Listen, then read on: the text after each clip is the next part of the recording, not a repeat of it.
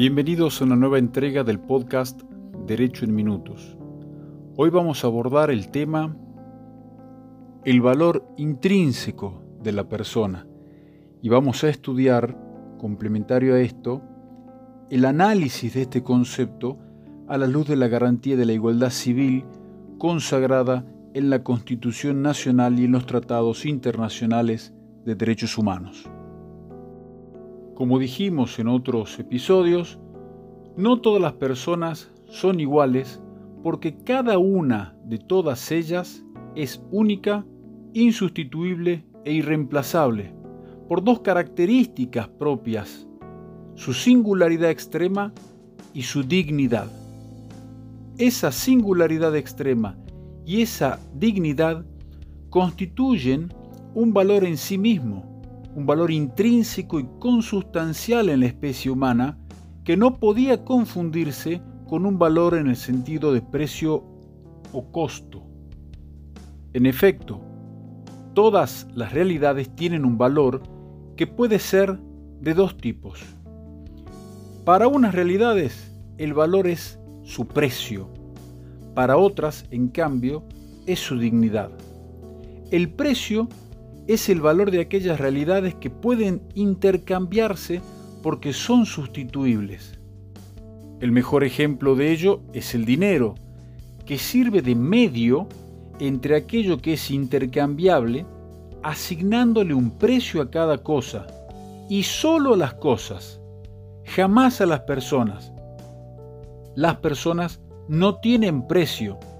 El hecho de que una persona se venda o venda su amistad, su cuerpo, etc., es lo que se llama prostitución en el sentido más correcto de la palabra, porque se convierte en cosa que se exhibe para su venta. La persona no tiene precio, no porque sea tan valiosa que su precio sea incalculable, sino porque su tipo de valor es otro. Por eso es que lo propio de las relaciones interpersonales es la gratuidad. Las personas no se pueden medir en términos económicos. El valor de la persona humana es su dignidad. Esto fue magníficamente expresado por Immanuel Kant en Fundamentación de la Metafísica de las Costumbres, donde el autor escribió, En el reino de los fines, todo tiene un precio o una dignidad aquello que tiene precio puede ser sustituido por algo equivalente.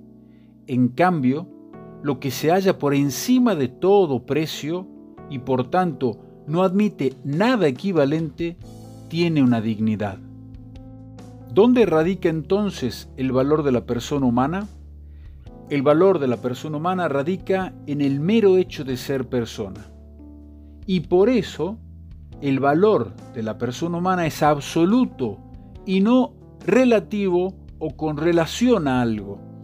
Esto significa que tiene valor en sí misma, a diferencia de otras realidades a las cuales su valor le está dado o por su relación con otro, o por su utilidad, o por su necesidad.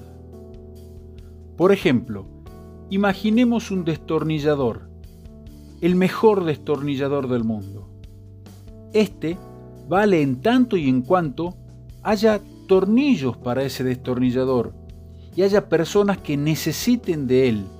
Si no hay tornillos o no hay necesidad del destornillador porque nadie quiera o nadie necesite atornillar o desatornillar nada, pierde su valor, que no le era propio, sino que le era relativo o estaba relacionado a los tornillos y a la necesidad de usarlo como herramienta. Lo determinante en esto es que, sin que nada haya cambiado en el destornillador, sin que haya mutado su esencia, su forma, su calidad, y aún siendo el mismo destornillador de siempre, ha perdido su valor. Porque su valor nunca fue suyo, sino que estuvo siempre fuera de sí, ya sea en los tornillos o en quien lo necesitaba usar.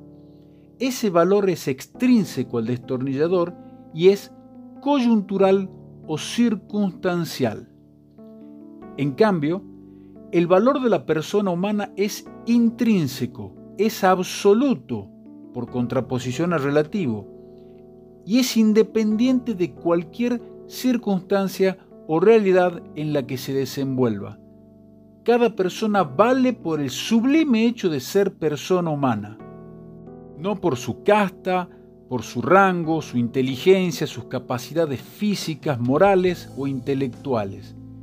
Ese valor de la persona proviene de su dignidad y de su singularidad extrema y es independiente del modo en el que ella se comporte. Cualquiera sea la valoración moral o jurídica de las acciones que realice la persona, debe recibir el trato que le corresponde atento a su dignidad, aun cuando sea para juzgarla y castigarla por sus crímenes, pero sin dejar de proferirle el trato acorde a su condición de ser humano. Obrar de modo contrario significaría desconocer el valor intrínseco de toda persona que no puede verse menoscabado por circunstancias externas, como podría ser, por ejemplo, el acuerdo de mayorías políticas circunstanciales que condicionen ese valor. Ahora bien, Analicemos este concepto a la luz de la garantía de la igualdad civil consagrada tanto en la Constitución Nacional como en los tratados internacionales de derechos humanos. Dijimos que no es correcto predicar la igualdad de las personas si con eso no queda claro a qué nos estamos refiriendo. La igualdad de las personas no es igualdad en sentido ontológico, no es igualdad de las personas, sino igualdad de su dignidad. Decía un pensador que desde la Revolución Francesa todos somos iguales ante la ley, pero desde que nacemos no somos iguales ante la vida. En efecto, las características de la singularidad extrema de cada persona es que son únicas, irreemplazables e incomparables. Es por ello que la mentada igualdad no está ni en el plano biológico ni en el ontológico, sino en el plano de lo moral y lo jurídico. Somos únicos y por ende diferentes el uno del otro, pero gozamos de la misma esencia humana que conlleva nuestra dignidad inherente. Esa misma esencia y dignidad que tienen todas las personas hace que este concepto sea reconocido por el derecho como una realidad preexistente a Él. Hace a todas las personas merecedoras no sólo de protección, sino de la garantía fundamental de que dicha protección y tutela les será conferidas a todos por igual, por lo menos en el mundo del deber ser y garantizando la igualdad para los iguales en igualdad de circunstancias. Esta igualdad de respeto por los derechos de las personas o igualdad civil se encuentra garantizada en el llamado bloque de constitucionalidad federal, compuesto no solo por nuestra Constitución Nacional, sino por los tratados y convenciones incorporadas a la Constitución por la reforma del año 1994, contenidos en el artículo 75, inciso 22. ¿Qué dicen esas normas sobre las garantías de igualdad y de la protección de la persona? En el sistema de la Constitución Nacional, en particular de la Constitución Histórica, no aparece ninguna referencia al derecho a la vida o al respeto y a la protección de la persona humana. Solo el artículo 29 prohíbe que ese derecho, como el honor o la fortuna de los argentinos, quede a disposición de gobierno o persona alguna. No obstante, hubo consenso generalizado que el derecho a la vida de las personas estaba fuertemente contenido entre los derechos implícitos, según el artículo 33 de la Constitución Nacional. Con relación a la igualdad de la persona, el artículo 16 de nuestra Carta Magna señala que la nación argentina no admite prerrogativas de sangre, ni de nacimiento, ni fueros personales, ni títulos de nobleza, y señala categóricamente que todos sus habitantes son iguales ante la ley. Por su parte, la Declaración Universal de Derechos Humanos, dictada en el marco de la Asamblea General de las Naciones Unidas el 10 de diciembre de 1948 en París establece los derechos fundamentales, los que deben ser protegidos por todos los países signatarios. En su artículo tercero se establece que todo individuo tiene derecho a la vida, a la libertad y a la seguridad de su persona. Este texto es fundamental e incontrastable.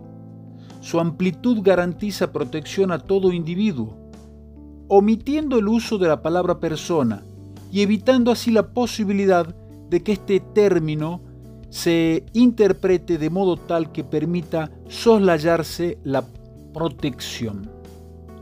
Por su parte, y con posterioridad, la Convención Americana sobre Derechos Humanos, llamada más comúnmente Pacto de San José de Costa Rica, fue adoptada el 21 de noviembre de 1967 en la Conferencia Especializada Interamericana sobre Derechos Humanos, que se reunió en San José de Costa Rica del 7 al 22 de noviembre del año 1969. La Convención Americana sobre Derechos Humanos entró en vigencia el 18 de julio del año 1978 y en el segundo punto del artículo primero fija una posición también incontrastable y categórica. Para los efectos de esta convención, persona es todo ser humano. La convención identifica el concepto de persona con el de ser humano. La asimilación es tan clara que no deja lugar a dudas. Todo ser humano es persona. Y siguiendo con esa lógica, el artículo 3 de la convención establece que toda persona tiene derecho al reconocimiento de su personalidad jurídica, con lo que se fija una postura bien clara. La persona es reconocida por el ordenamiento jurídico por ser una realidad anterior al mismo. La conjunción de los artículos referidos se asemeja a un silogismo en el que la premisa mayor es que todo ser humano es persona.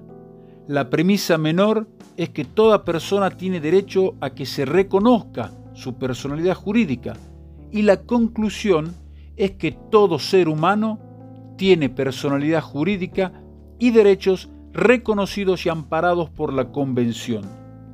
Pero nótese que el texto es claro. Todo ser humano y toda persona, con lo que no quedan dudas de que la asimilación y el respeto de sus derechos les está dado a la persona no por circunstancias coyunturales y eventuales o por discrecionalidad del legislador, sino por su condición humana. Y reafirmando el concepto, tal vez con la finalidad de que no queden resquicios por donde se filtren viejos vicios o interpretaciones que alteren su letra o su espíritu, la Convención repite varias veces en diferentes artículos la misma idea fuerza, la de la igualdad de los derechos en todas las personas. Lo vemos en el artículo 24, que establece que todas las personas son iguales ante la ley. En consecuencia, tienen derecho, sin discriminación, a igual protección de la ley.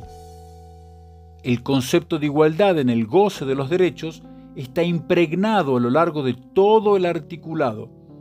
Esa igualdad no permite distinciones, lo que queda ya aclarado en el primer artículo de la Convención que compromete a los Estados partes a respetar los derechos y libertades reconocidas en ellas y a garantizar su libre y pleno ejercicio a toda persona que esté sujeta a su jurisdicción sin discriminación alguna por motivos de raza, color, sexo, idioma, religión, opiniones políticas o de cualquier otra índole, origen nacional o social, posición económica, nacimiento o cualquier otra condición social.